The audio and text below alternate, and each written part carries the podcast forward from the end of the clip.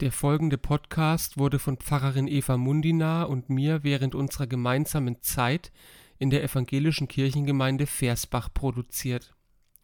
Da wir seit September 22 in der evangelischen Studierendengemeinde Würzburg tätig sind, ist das folgende Podcast-Intro nicht länger aktuell. Diese kurze Einordnung ist notwendig, weil wir bald wieder mit neuen Folgen auf eine Tasse Tee aus der ESG oder so ähnlich starten wollen die alten Folgen aber nicht verloren gehen sollen.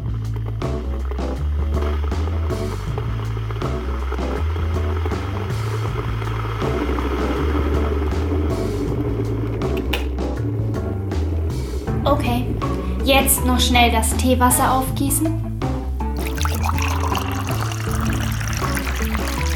Perfekt. Jetzt bin ich richtig gut vorbereitet.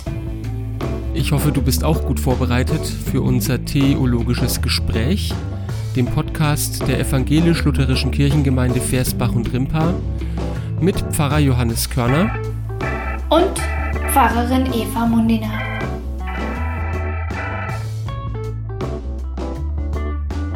Guten Abend, Eva. Hallo.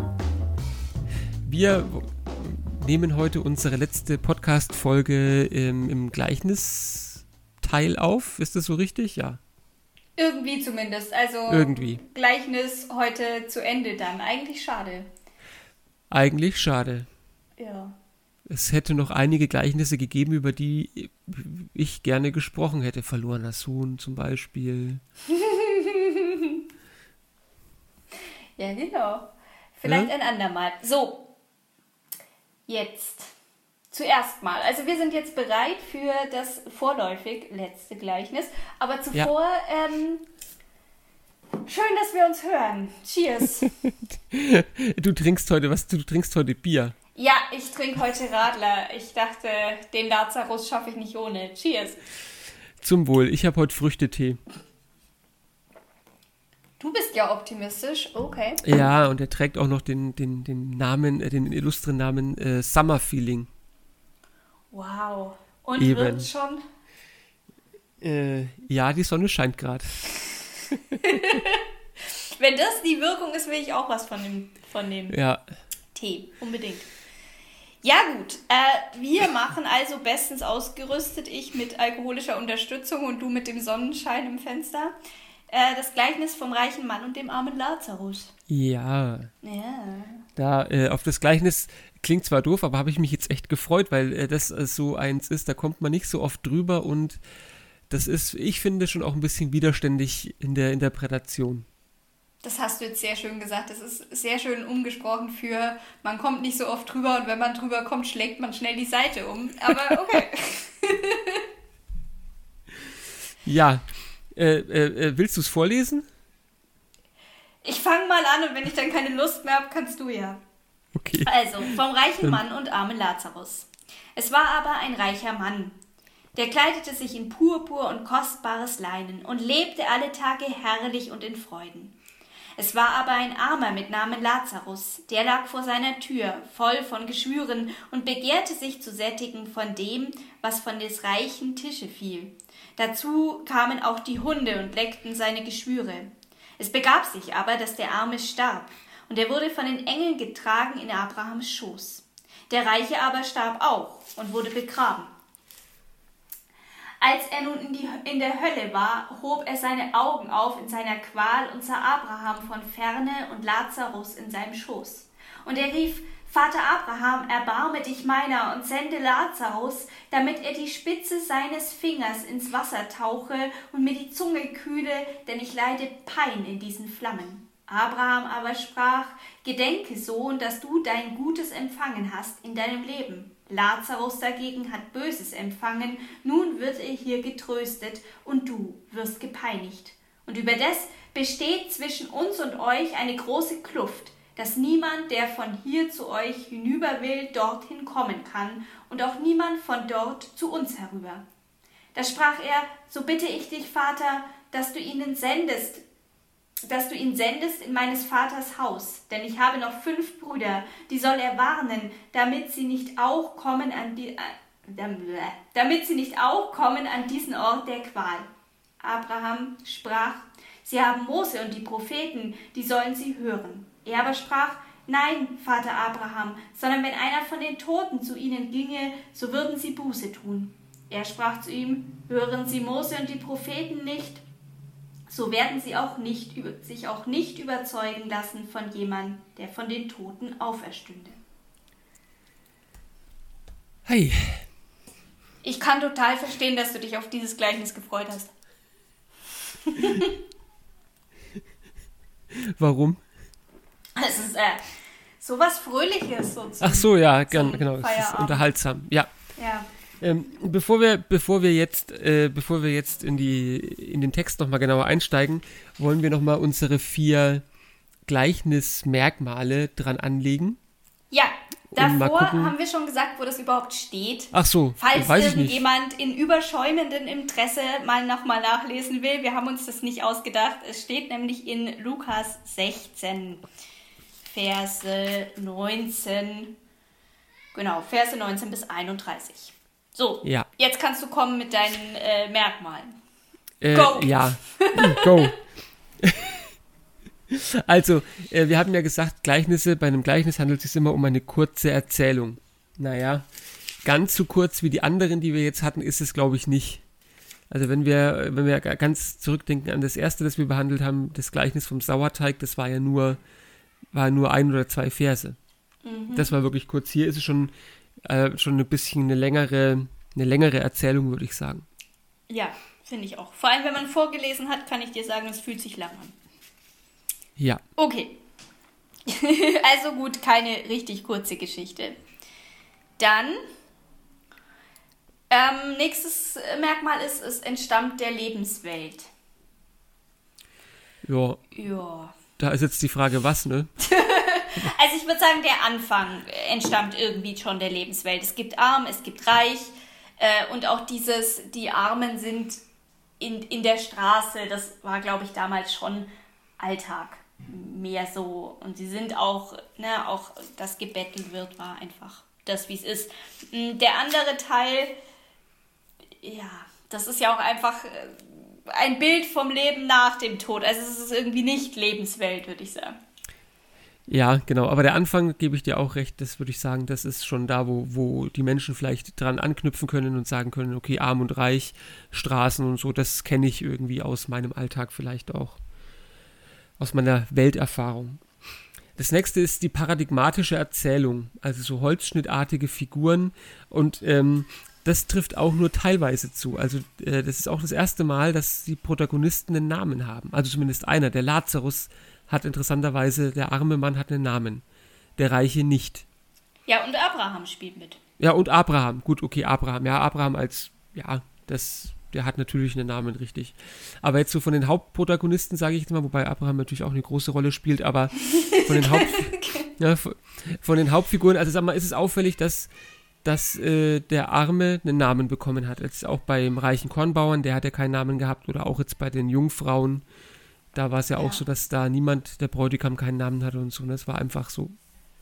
Der Bräutigam ist nicht mal aufgetreten. Ach nein, dann viel zu spät. Okay. Eben Egal. viel zu spät.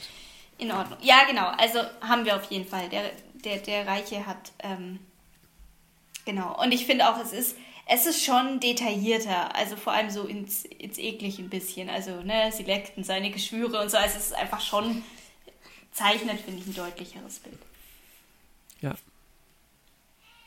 Genau. Genau, und dann haben wir noch das abrupte Ende, eigentlich. Wenn ich jetzt da so drauf schaue, also ich finde das Ende ist nicht abrupt, schon alleine diese Doppelung, ja, dass, dass, dass äh, der, der Reiche dann nochmal sagt, ja, gut, dann, dann schick ihn doch auch zu, zu meinen Brüdern und dann sagt Abraham ja, nee und dann sagt der andere wieder ja, doch und Abraham sagt wieder nein, weil, also das ist, ich finde, das ist nicht abrupt ja. Ähm, und es ist auch nicht, ja, es ist auch nicht so, dass man so, so alleine gelassen wird. Also ich finde, es wird inhärent schon viel interpretiert. Ich finde, das Ende, das klingt fast so ein bisschen predigthaft. Ja, da ist so die Auslegung, also da wird so viel, ja, das. Ja, stimme ich dir zu. Abruptes Ende wäre zum Beispiel, wenn es da, wenn's da heißen würde, da sprach er, so sende, so bitte ich dich, dass du ihnen sendest, dass du ihn sendest in meines Vaters Haus. Punkt. Ja. Das wäre ein abruptes Ende. Ja. Aber eben, wie du gesagt hast, dann wird er nochmal angehoben und nochmal angehoben und das ähm, ja, ist nicht, nicht so abrupt, wie wir es schon erlebt haben in anderen Gleichnissen. Was, was machen wir damit? Ist es dann kein Gleichnis? Also ich finde, es ist ein Gleichnis. also ich, genau, würde ich auch sagen, es ist halt, es ist nicht, äh, ja, diese, diese Merkmale, die wir daran anliegen, das, anlegen, das ist natürlich auch immer nur, ja, das ist auch sehr holzschnittsartig, was wir da machen, ne, so, und hier bricht es halt ein bisschen aus dem, was wir davor recht deutlich immer gesehen haben, halt aus, aber ich würde auch sagen, es ist ein Gleichnis, ne? Warum werden wir noch dann besprechen? Naja, und ich glaube, man muss auch mal überlegen, vielleicht so als Glosse, wie entstehen denn diese Merkmale? Es ist ja nicht so, es ist ja nicht so, dass sich jemand hinsetzt und sagt, okay, das sind die Merkmale und dann fangen die Leute an, die Gleichnisse zu schreiben, sondern es gibt diese Texte, die wir heute Gleichnisse nennen und irgendwann haben sich Leute hingesetzt, haben äh, festgestellt, oh, da gibt es Texte, die sind irgendwie immer ähnlich. Und dann ich stelle mir vor, die haben die auf den großen Tisch gelegt und dann sind sie rumgelaufen und gesagt, okay, was ist denn immer ähnlich? Und dann kamen diese Kategorien raus. So. Also es ist andersrum. Ja. Und deswegen macht es nicht so viel Sinn zu sagen, okay, es erfüllt das jetzt nicht 100 Prozent, äh, dann ist es kein Gleichnis. So. Ja, ja. Genau. Okay, also wir haben festgestellt, es ist ein Gleichnis, ein bisschen ein, äh, ein eigenwilliges, äh, formal und inhaltlich ja eigentlich auch, ne? So. Hm. Hm? Ja. ja. Also, äh, naja, äh, also ich, ich habe mich bei, oder ich frage mich bei diesem Gleichnis, ich habe mich bei diesem Gleichnis immer wieder auch gefragt, worum, was wird, was ist eigentlich der Punkt, was wird eigentlich da genau, genau kritisiert an, die, äh, an, an, an dem Verhalten der, der Protagonisten. Ja, ja, was ist das Problem, verdammt Was ist das Problem? Äh, ich sage mal, man könnte es äh, ganz stark zuspitzen auf diesen Gegensatz von arm und reich. Also, äh, das Problem ist, wenn du reich bist, weil dann geht es dir nach dem Tod schlecht. So in dem Stil? So in dem Stil. Also, dass man ganz krass sagt, okay, äh, das kann man ja auch im Text festmachen, wenn, wenn Abraham dann sagt, ähm, gedenke Sohn, dass du dein Gutes empfangen hast in deinem Leben, Lazarus dagegen hat Böses empfangen, nun wird er hier getröstet und du wirst gepeinigt. So, also könnte man da das hernehmen und sagen, naja, ganz klar, Reichtum ist schlecht. Alle Reichen kommen nach dem Tod in die Hölle. Mhm. Armut ist gut. Mhm. Alle Armen werden nach dem Tod im Himmel getröstet. Mhm. Stimmt. Und ich meine, das ist ja an sich, ähm, glaube ich, was, was viel passiert. Also ich glaube, wir würden heute, wenn wir das heute noch festlegen würden, würden wir sagen, Reichtum ist ein Problem aber vor allem früher, und ich, ja, war ja dieses, der Umkehrschluss auch wichtig, zu sagen, ähm, also man hat ja damit das Elend von Leuten auch so klein gemacht, zu sagen, naja, jetzt sei doch froh, wenn es dir hier nicht so gut geht, weil, weil im Himmel wirst du dann getröstet. Also ja. so, dann hat es ja diesen, äh, ja, genau, also du merkst schon, ich bin, ich halte nicht so viel von dieser Problembestimmung. Ja, ich, ich ja auch nicht, weil, ne, weil gerade so, gerade so wie du es gesagt hast, dieses, ne, ist doch nicht so schlimm, du wirst im Himmel getröstet, das ist ja kein Trost, sondern das ist ja ein Vertrösten. Mhm. Und das ist, glaube ich, nicht der Punkt. Aber ich, was ich noch sagen wollte, es gibt, sagen wir mal, schon diese, äh, es gibt bestimmte Texte im, im, Neuen Testament, die eine solche Deutung auch unterstützen. Mhm. Also zum Beispiel, er kommt ein, ein Kamel durchs Nadelöhr als ein Reicher ins Himmelreich oder ja. irgendwie sowas, ne? Ja. Also das sind ja schon so Aussagen, wo man sagt, okay, also äh, die, die, die besonders Reichen haben mit einem besonderen Hindernis zu kämpfen, um äh, in die Gegenwart Gottes zu kommen oder irgendwie so. Mhm. Ja, das stimmt. Ist eigentlich Aber, auch ein total spannendes Thema. Da müssen wir mal hingucken. Ich finde das total spannend. Ja. Was, ja. was heißt das? Aber ja, genau. Und wenn man es so betrachtet, ist es ja auch wieder irgendwie fair, weil es ja, wenn man es mal freier interpretiert, einfach sagt, hey, du kannst dir deinen Weg in den Himmel nicht erkaufen an sich. Ja. Du kannst ja. nicht hingehen, kannst sagen, also ich habe einen Haufen Geld gehabt, also jetzt bin ich zwar tot, aber hey, ich hatte mal einen Haufen Geld, also ich will jetzt hier rein, ja. So. Ja. Okay, also das ist offensichtlich nicht. Sagen wir jetzt mal so. Das Problem ist nicht nur, der Typ war reich. Also genau, äh, es wird, äh, er landet nicht dort, wo er landet, aufgrund, allein aufgrund seines Reichtums. Nur weil er reich ist, wird er nicht äh, nach dem Tod in die in die Hölle verbannt, sage ich jetzt mal. Mhm. Übrigens, was mir äh, aufgefallen ist, als du vorgelesen hast, das ist, das ist wie der Tod der beiden beschrieben wird im Text. Ja. Da heißt es nämlich, dass der, der Arme stirbt und wird von den Engeln getragen mhm. in Abrahams Schoß. Ja.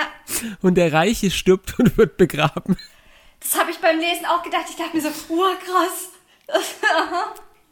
ähm, das ist doch, das finde ich, finde ich, finde ich, ja, irgendwie so, das, da ist ja das Bild so, der, der wird gar nicht äh, der, der Erde preisgegeben, sondern der stirbt und wird dann direkt sozusagen mhm. in, in den Schoß, in den Schoß Abrahams gebracht. Und da haben wir vorhin auch ganz kurz schon drüber gesprochen, der könnte vielleicht, also ich bin mir da nicht ganz sicher, aber eben so ein Bild dafür sein, dass die, der, der Lazarus dort jetzt geborgen ist, gut aufgehoben, keine Ahnung, Trost bekommt, irgendwie sowas, ne? Dieses, mhm. dieser Schoß Abrahams. Das ist ein guter Ort auf jeden Fall. Aber ich finde auch diesen ein, anderen Satz total. Also da bin ich auch tatsächlich beim, beim Lesen so drüber gestolpert. Der Reiche aber starb auch und wurde begraben. Weil es ja, also mit dem auch auch deutlich macht, hey, es ist an sich derselbe Vorgang, ja, also die beiden ja. sterben und dann und wurde begraben. Und ich ja. finde, es ist ein ganz starker Satz und ein ganz starkes Bild für das, was wir oft umschreiben mit das letzte Hemd hat keine Taschen. Am Ende ist das Schicksal, das uns trifft, gleich. Und am Ende ja. kommt, also egal was, also auch mal losgelöst jetzt von, was, was glauben wir, was danach kommt, aber zunächst mal kommt für jeden das Grab und für jeden dieser Stein darüber und das, das war's.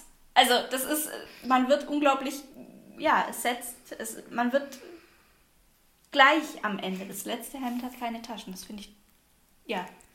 Ja. Hab ich auch beim Lesen gedacht, Okay, gut. Ähm, ich finde aber an der Stelle, wenn wir da schon so sind, auf der Seite, ähm, da könnte es auch einen Hinweis geben, was, was zumindest äh, das Problem oder ein Teil des Problems sein kann. Und ich habe das bis jetzt, äh, vor unserem Vorgespräch, habe ich das ganz oft immer so ein bisschen überlesen. Nämlich in, in ähm, Vers 20. Es war aber ein Armer mit Namen Lazarus, der lag vor seiner Tür. Und hm. seiner ist nicht die Tür von Lazarus, also der liegt nicht vor seiner eigenen Wohnungstür rum, sondern vor der Tür des Reichen, voller Geschwüre und begehrte sich zu sättigen von dem, was von des reichen Tisch fiel.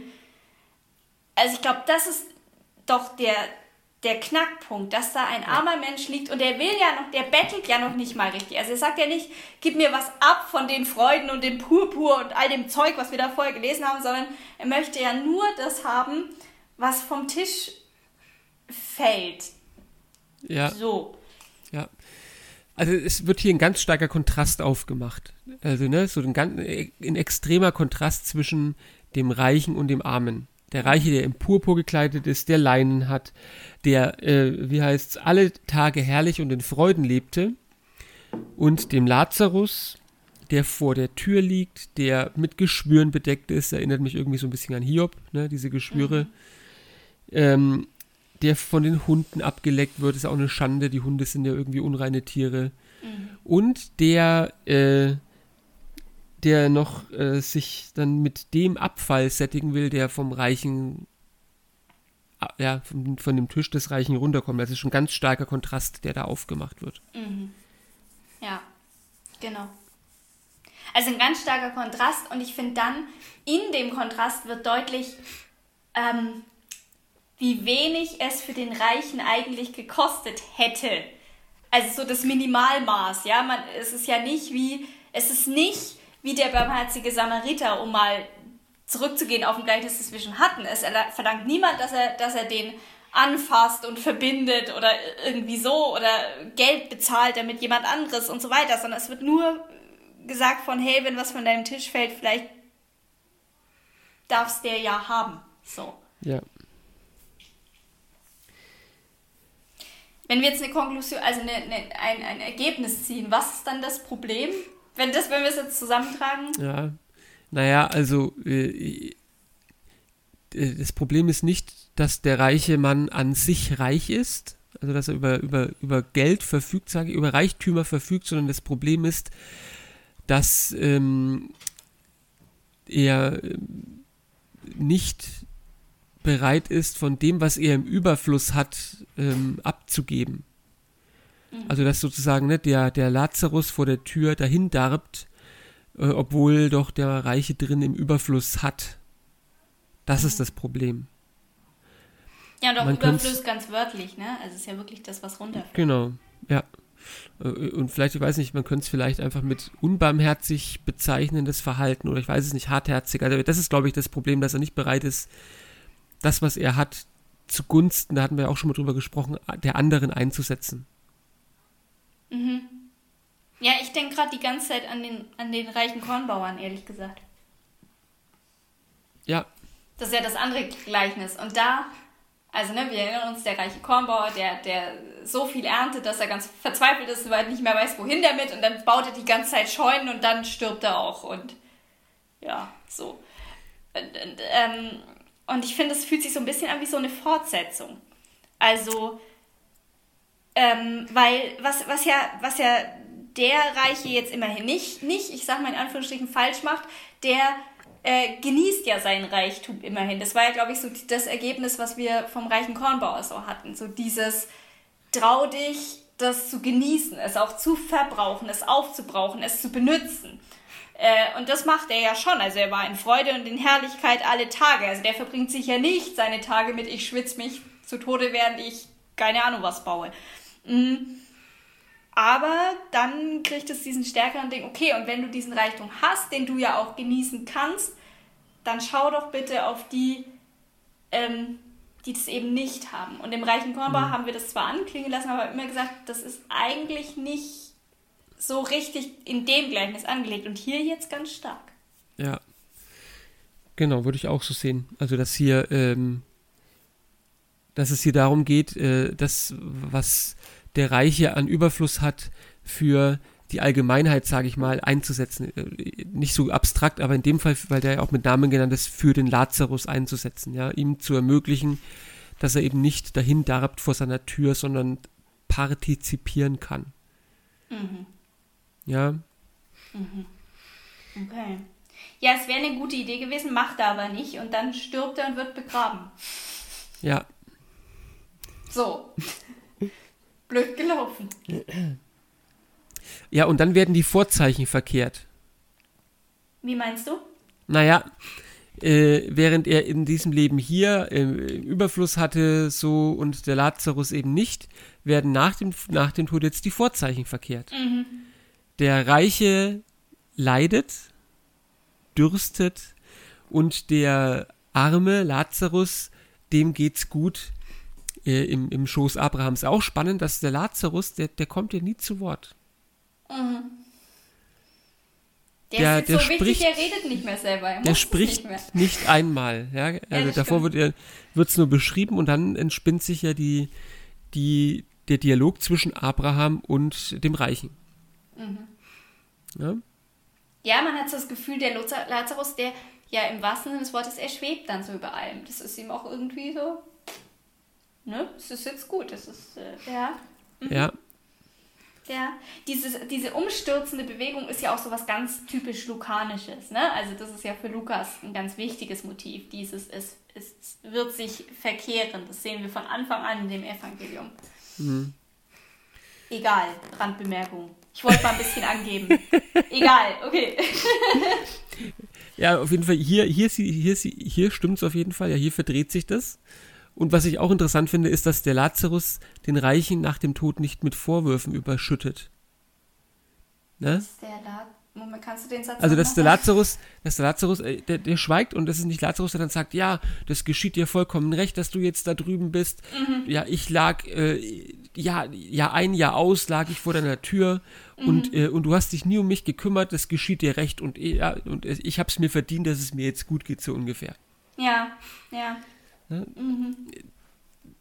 So das, was man vielleicht im Munde des Lazarus vermuten würde, das spricht Abraham aus. Ja, genau. Ist so. Und ich glaube, der Abraham hat auch ein stärkeres. Ja, nee. Ja, genau, der spricht das aus und sagt halt, der eine kriegt Trost und der andere Pein. Genau. Ja. Lazarus sagt eigentlich gar nichts dazu. Mhm. Wir hatten gerade technische Probleme. ich versuche den Faden zu finden, wo wir ihn gerade verloren haben. Was heißt denn ähm, hier verloren? Wo uns die Technik rude unterbrochen Technik. hat. Aber such gerne deinen Faden. naja, genau, wir hatten gerade darüber gesprochen, dass eben so im Prinzip dann der, die Worte, die wir im Munde des Lazarus vermuten würden, Abraham ausspricht, so mit diesem, ja, du hast, dir ging es gut in deinem Leben, jetzt geht es dir schlecht und Lazarus ging es schlecht und jetzt geht es ihm gut, so. Aber darum geht es ja eigentlich nicht in dieser Szene, ne?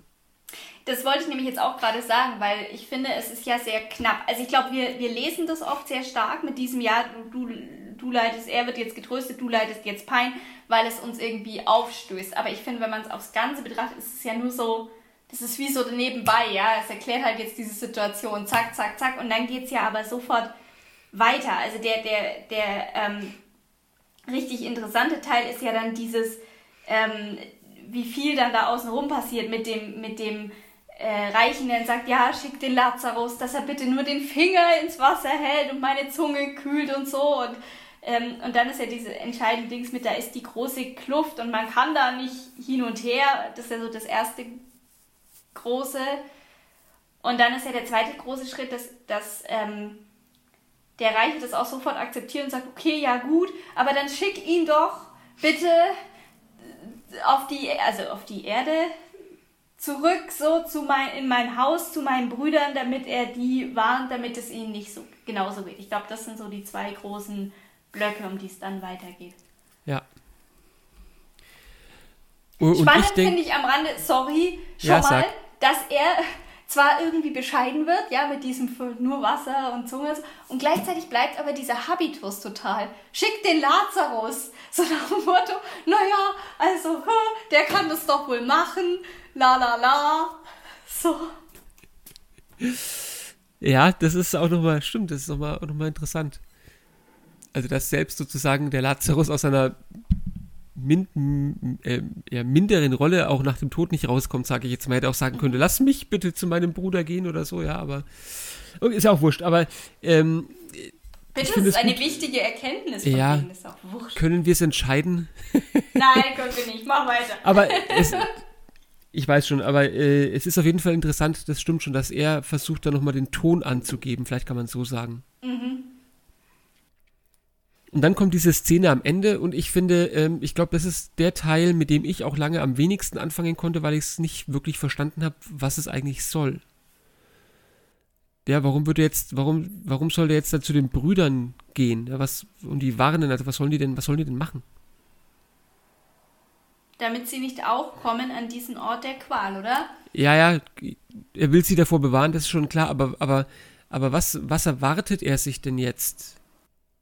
Was ich so spannend finde, er, er schickt ja, er, er, will, er will ja nicht, dass da jemand hingeht und sagt, pass auf, meine Brüder, kümmert euch um die Armen, damit ihr, damit es euch nicht so geht wie mir, sondern er sagt, er, er sagt sie, er sagt, äh, sende den hin, er soll sie warnen, ja vor was, also was, ne, was soll, was, das wird in dem Moment gar nicht so klar, was, was ist eigentlich der, der, der Auftrag, den er gerne ausgeführt hätte.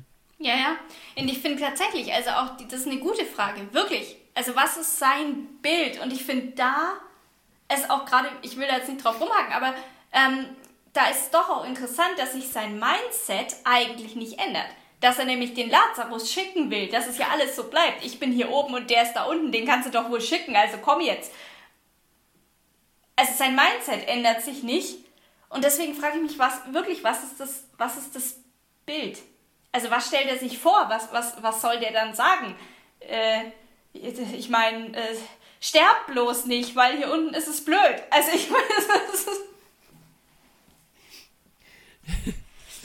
Ja, und, und Abraham schiebt ihm ja auch relativ schnell einen Riegel vor. Also er sagt ähm, äh, ganz kurz, ne, äh, sie haben Mose und die Propheten, die sollen sie hören. Das ist ja so zweifach, ne? Also Abraham fragt eben die Frage, die du jetzt gestellt hast, nicht. Er sagt nicht, ja, was stellst du dir eigentlich vor, was sollen denen jetzt gesagt werden, was ist denn die Idee? Das macht er nicht, das ist ja schon der eine Riegel. Und dann sagt er ganz, ist ja auch eine ganz klare eine Abweisung, zu sagen, die haben Mose, die haben die Propheten, die sollen sie hören, Punkt. Mhm. So. Ja. Und vielleicht nehmen wir das nächste auch noch mit dazu, weil das kommt ja dann später nochmal. Und dann sagt äh, der Reiche, ja, aber nein, Vater, sondern wenn einer von den Toten zu ihnen ginge, so würden sie Buße tun. Äh, und er sprach, äh, hören Sie, der Abraham, dann hören Sie Mose und die Propheten nicht, so werden sie auch nicht, äh, so werden sie sich auch nicht überzeugen lassen, wenn jemand von den Toten aufstünde. Also da haben wir nochmal eben diesen Fokus auf Mose und die Propheten. Mhm. So, und da ist jetzt, glaube ich, für mich äh, ne, so die Frage, wie hängt das jetzt mit dem, was wir im ersten Teil jetzt schon erarbeitet haben, zusammen? Also zu sagen, es geht nicht darum, dass Reichtum per se abgelehnt wird, sondern es geht darum, dass jemand, der reich ist, verantwortungsvoll mit dem, was ihm anvertraut worden ist, natürlich von Gott, von wem sonst, dass er damit verantwortungsvoll umgeht. Mhm. Und wie hängt das jetzt zusammen? Aus dem Bauch aus würde ich sagen, also wenn ich jetzt mal ne, die Propheten angucke, ich meine, was machen die Propheten? Jetzt mal ganz über einen Kamm geschoren alle, was man natürlich nicht darf, ich mache es jetzt trotzdem.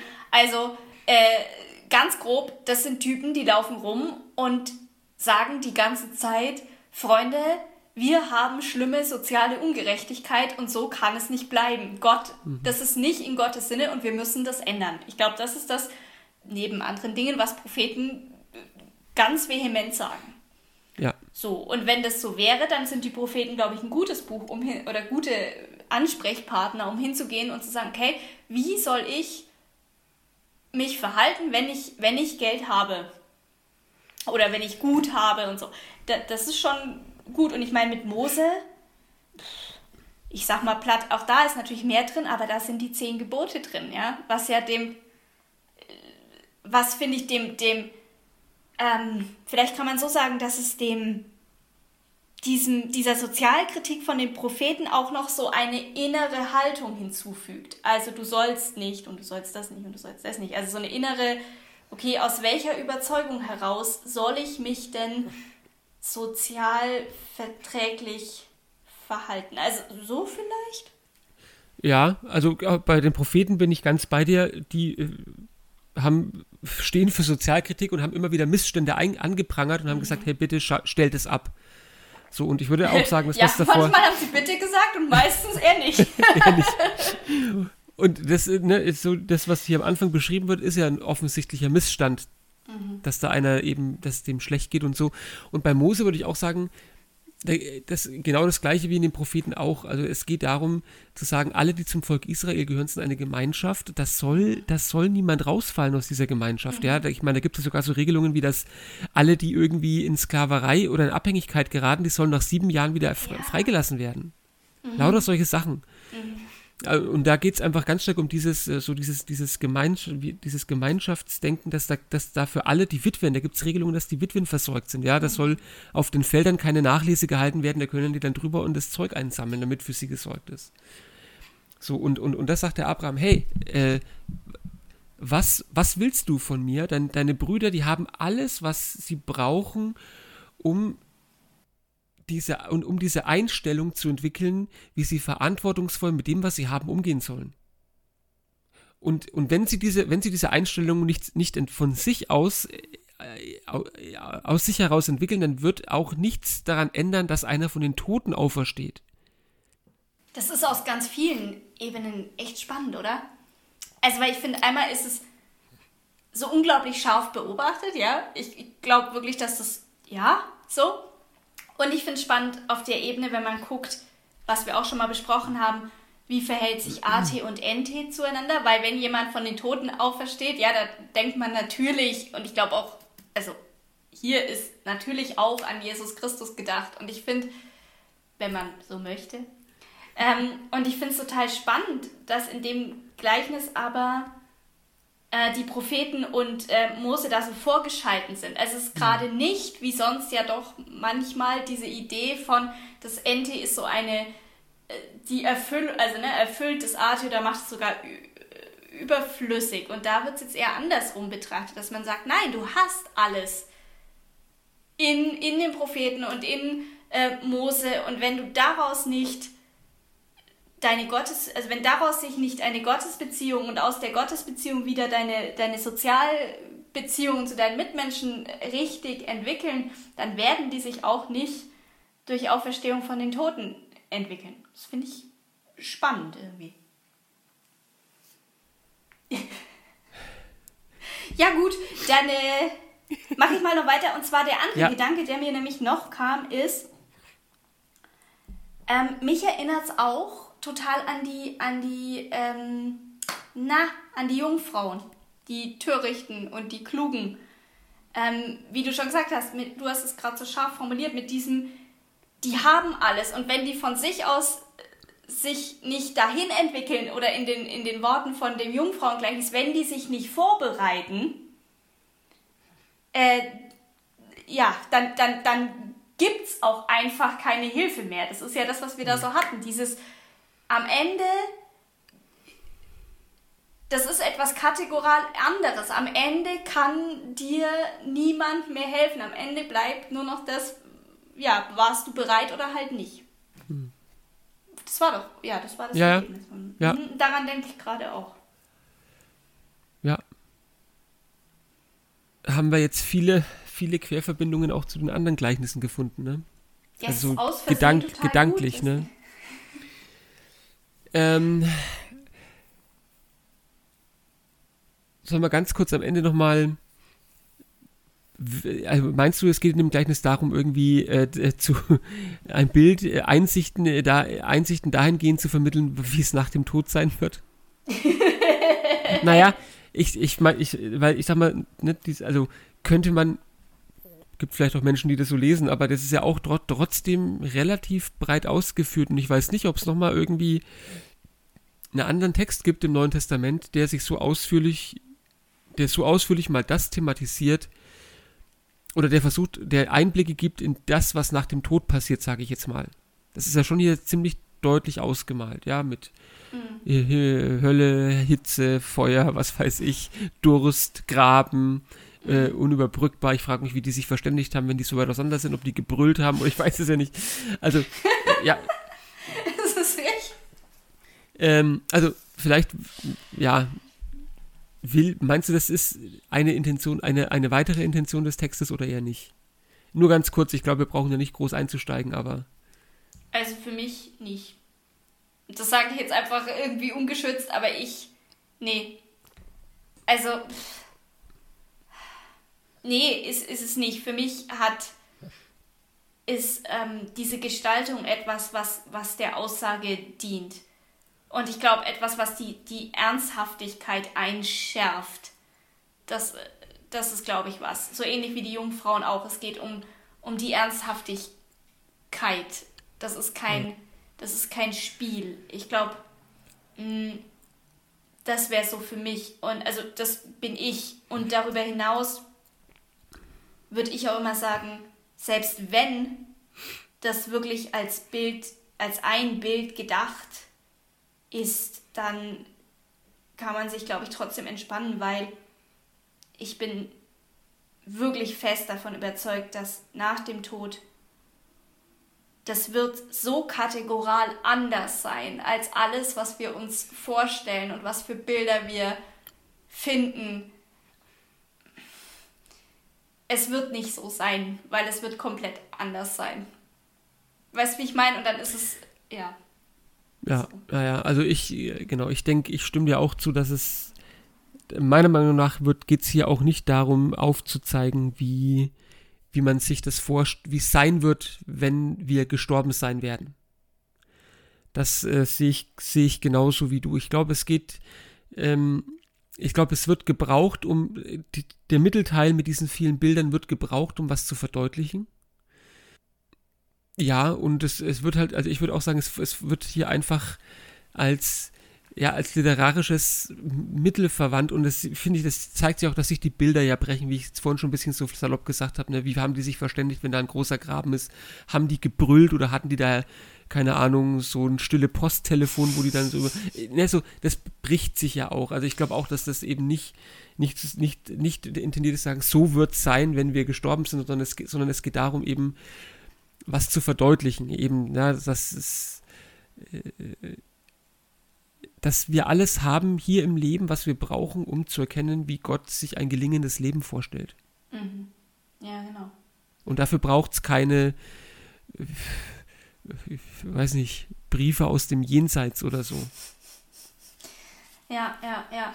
Naja, und dass es halt, dass wir alles haben und dass es, dass es, äh, habe ich ja vorhin schon gesagt, eine ernsthafte Sache ist. Es ist nicht wie, ja. naja, ist ja auch egal. Was nicht das also ich sage hier nicht, es wird uns es werden, wird uns die Hölle verschlucken, wenn nicht. Aber zu sagen, das ist eine wichtige Sache, das ist nicht einerlei. So. Ja. Und ich finde, also was für mich auch schon ein bisschen dafür spricht, ich finde, das alles ist ja so bunt aus. Es ist ja, es ist ja wirklich bunt ausgemalt. Also ich finde, es hat schon fast, gerade am Anfang, ich finde, es klingt fast schon so ein bisschen märchenhaft. Ja, es war ein reicher Mann, der kleidet sich in Purpur und kostbares Leid und lebte alle Tage herrlich und in Freuden. Ich finde, das ist, ist ja auch schon so, ne, so, so aufgerissen. Das ist was sehr mhm. total bilderprächtiges. Äh, so. Ja. Und ich glaube, das überspitzt. Es überspitzt. Mhm, genau. Ne? Ja, ja, ja. Also ich finde, es ist ja, es überspitzt dolle. Und das hast du ja auch gesagt mit dem starken Kontrast dann. Also ich finde, ich glaube ohnehin, dass diese starken Kontraste was ganz Entscheidendes sind im Leben und dann halt auch im Sterben. Im und ich glaube auch darauf, ja, im, auch, ja. und ich finde, das sieht man in dem, wie es gezeichnet ist, auch da, dieser, es geht um diesen ganz krassen Kontrast. So. Ja. ja. Wahrscheinlich. Hoffen wir mal. ja, ja, also auf, hier im Text würde ich sagen, auf jeden Fall. Ja, was, ja. Äh, was nach dem Tod kommt, weiß allein der liebe Gott, sage ich jetzt mal ein bisschen salopp. Aber ich glaube nicht, dass es hier darum geht, dass das wirklich konkret das Aussagen darüber zu machen wollen, eine Aussage darüber treffen zu wollen, wie es danach sein wird. Das ist nicht der Punkt in dem nee. Gleichnis. Mhm. Ja, ja. Aber ich finde den Punkt stark und das, das Gespräch war einfach super, weil ich habe das noch nie so deutlich zu sagen, wir haben alles, was wir brauchen. Punkt. Und ja. äh, das äh, finde ich spannend, weil wir haben alles und wir müssen nicht, wir müssen es halt nehmen, wir müssen es halt lesen, wir müssen es halt hören. Und äh, das geht besser, wenn wir uns nicht einreden, so dieses, es müsste aber in der und der Form kommen. Das ist ja das, was am Ende auch passiert, wenn der der Reiche sagt, ja, aber wenn einer von den Toten käme. Und das ist ja so eine Bewegung, die wir auch viel machen. Dieses, ja, ja wenn es ja. nur so und so wäre, wenn, keine Ahnung, ja, wenn nur sich auf einmal der Himmel auftäte und wirklich äh, so. Wenn ich einen Brief von Gott in meinem Briefkasten hätte, dann würde ich. Wow, okay, das ist wirklich, ja, das ist wirklich gruselig, aber gut. Ja, genau. Gut. Mann. Äh, ich finde ein würdiger Abschluss für unsere Gleichnisreihe der Text. Auf jeden Fall. Wir haben es uns nochmal vollgegeben. Ja. ja. Ja, aber ich finde das, ich, ich finde das immer wieder, ich finde es immer wieder äh, spannend, wie sich dann auch diese Texte erschließen und vor allem im Gespräch miteinander. Und eigentlich, äh, ne, das ist ja was, was wir schon öfter beobachtet haben. Vielleicht wäre das auch was, was wir viel öfter tun müssten, miteinander über diese Texte zu sprechen, weil ja, ja weil Texte so sind, ähm, dass dir fällt das auf, mir fällt was anderes auf und so ergibt sich ein immer besseres Bild von dem, was eigentlich da gesagt wird. Ja, das ist ja. so. Das ist so. Und man, man lernt super viel und eigentlich, ja, man ja. sollte das echt. Ja. In diesem Sinne, es wird einen neuen Podcast geben, aber jetzt gibt es erstmal den. Ja, gut. Okay, also ich weiß gar nicht, mein Tee ist alle, ja. Ich weiß nicht, ob mein Bier alle ist. Nein, nein, nein, nein, nein. Aber ich, der Abend ist ja noch nicht so alt. Ja, ich aber wir werden jetzt trotzdem aufhören. Wir hören jetzt auf, auf jeden Fall. Gut. Äh, gute Nacht. Dir auch. Ciao. Tschüss.